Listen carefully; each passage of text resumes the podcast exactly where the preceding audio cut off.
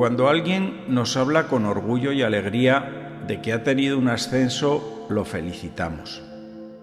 Solemos referirnos a estas ascensiones humanas, físicas, laborales o sociales que exigen esfuerzo, lucha, suerte, tenacidad, talento y ambición. Pero generalmente todas estas ascensiones de la carne hacen que nuestra alma sea más pesada.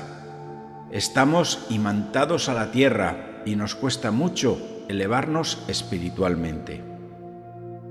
Todos tenemos un anhelo de ascender y volar al cielo. En la mitología, el padre de Ícaro le construyó unas alas de mimbre y plumas pegadas a su espalda con cera. Este le había advertido a su joven e imprudente hijo que no volara demasiado alto ni demasiado bajo. Las advertencias de su padre no fueron escuchadas. Ícaro se sintió dueño del mundo y quiso volar muy alto. El sol derritió la cera y el joven cayó al mar y murió. Este mito nos recuerda que muchas veces nos creemos dioses y olvidamos nuestra condición humana. Deseamos volar por encima de los otros, volviéndonos orgullosos, y como a Ícaro puede cegarnos la soberbia. Si algo es cierto es que el tiempo, más pronto que tarde, se encarga de mostrarnos la realidad y colocarnos en el lugar que merecemos. Las elevaciones humanas suelen aterrizarnos de emergencia y nos estrellan contra el suelo no son definitivas, son momentos que pasan veloces como un cometa y desaparecen. En esta vida no hay oasis definitivos. La ascensión de Jesús a los cielos a nosotros nos importa más, porque nos llena de esperanza y optimismo. Y es un acontecimiento de dos tiempos. El primero, subir a la presencia de Dios, y queda pendiente un segundo tiempo que es el descenso, que traerá el fin de los tiempos y la victoria final de nuestro Dios. Esta expectación es propia de los santos. Antes de ascender a los cielos, el Evangelio de Marcos nos cuenta el encargo que nos deja. Id al mundo entero y proclamad el Evangelio a toda la creación. A todos los que crean les acompañarán estos signos. Echarán demonios en mi nombre, hablarán lenguas nuevas, si cogen serpientes o beben veneno, no les hará daño, impondrán las manos a los enfermos y quedarán sanos. El momento de la ascensión ocurrió en el Monte de los Olivos, muy cerca de Betania. Lo narra el libro de los Hechos de los Apóstoles. A la vista de todos, fue elevado Jesús al cielo hasta que una nube se lo quitó de la vista. Cuando miraban fijos al cielo, se presentaron dos hombres vestidos de blanco y les dijeron, El mismo Jesús que ha sido llevado al cielo, volverá como lo habéis visto marcharse. Jesús, después de dejar instituida su iglesia, volvió al cielo, de donde había bajado para volver a sentarse a la derecha del Padre. El mismo Jesús, que en carne mortal nació en Belén, es ahora el que asciende al cielo en cuerpo glorioso.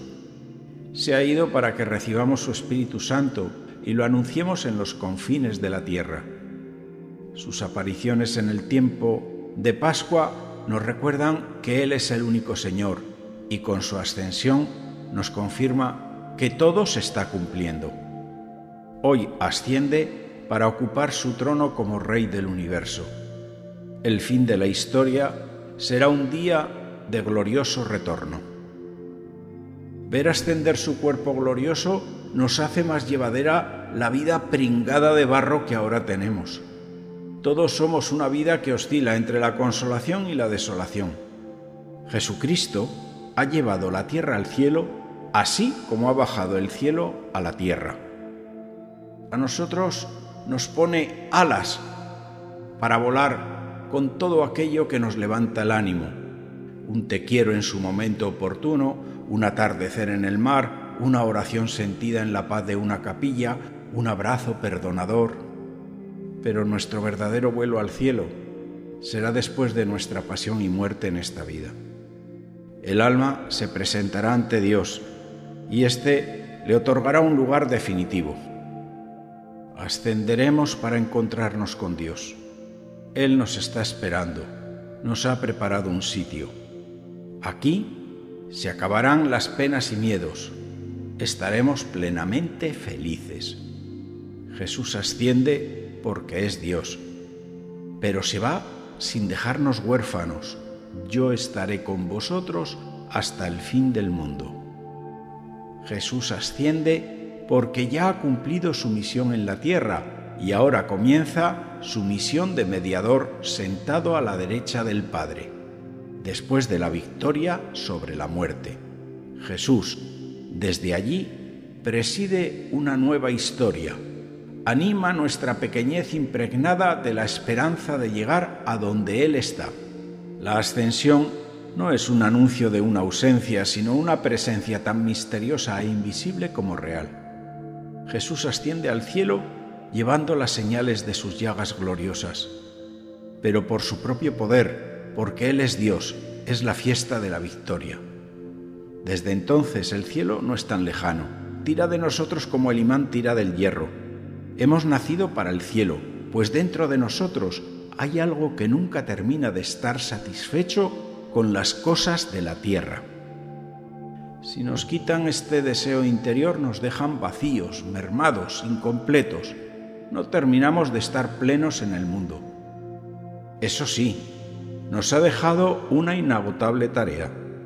Id por el mundo y anunciad la buena noticia. Qué difícil misión evangelizar este mundo en este preciso momento. No podemos quedarnos pasmados mirando las nubes del cielo. Pongámonos manos a la obra. ¿Cuántos demonios deben ser expulsados? ¿Cuántas personas deben encontrar su comunidad para encontrarse con Cristo en la Eucaristía? ¿Cuánta oración ha de subir al cielo para bajar su gracia a la tierra? Solo ascenderá al cielo quien anhela el cielo, quien se da cuenta de que este mundo no se ajusta a su querer. Quien se quede insatisfecho en el mundo es muy probable que se satisfaga de los bienes celestes. Santa Teresa de Ávila lo supo expresar muy bien cuando dijo que quería ser liberada de esta cárcel y de estos hierros en que su alma estaba metida. La ascensión del Señor nos recuerda que la salvación es posible y completa, de cuerpo y alma, que el cielo no solo es para los ángeles, allí tenemos muchísimas personas amadas. Betania huele a hogar, a fiesta y amor. Betania fue también mirada del cielo abierto. El Señor, mientras ascendía, los bendijo con sus manos atravesadas. Y mientras los bendecía, se separaba de ellos y subía al cielo. Ellos, postrados, se despidieron sin dolor y volvieron a Jerusalén llenos de alegría, porque el que se fue al cielo estaba viviendo en su intimidad y en la fraternidad de la comunidad. Todos estos audios están realizados en el poco tiempo libre que dispongo. Algunos con tiempo apremiante para poder estar puntualmente en la cita semanal. Espero que puedan ayudaros. Si deseas recibir o aportar algo sobre estos podcasts, puedes hacerlo en reflexiones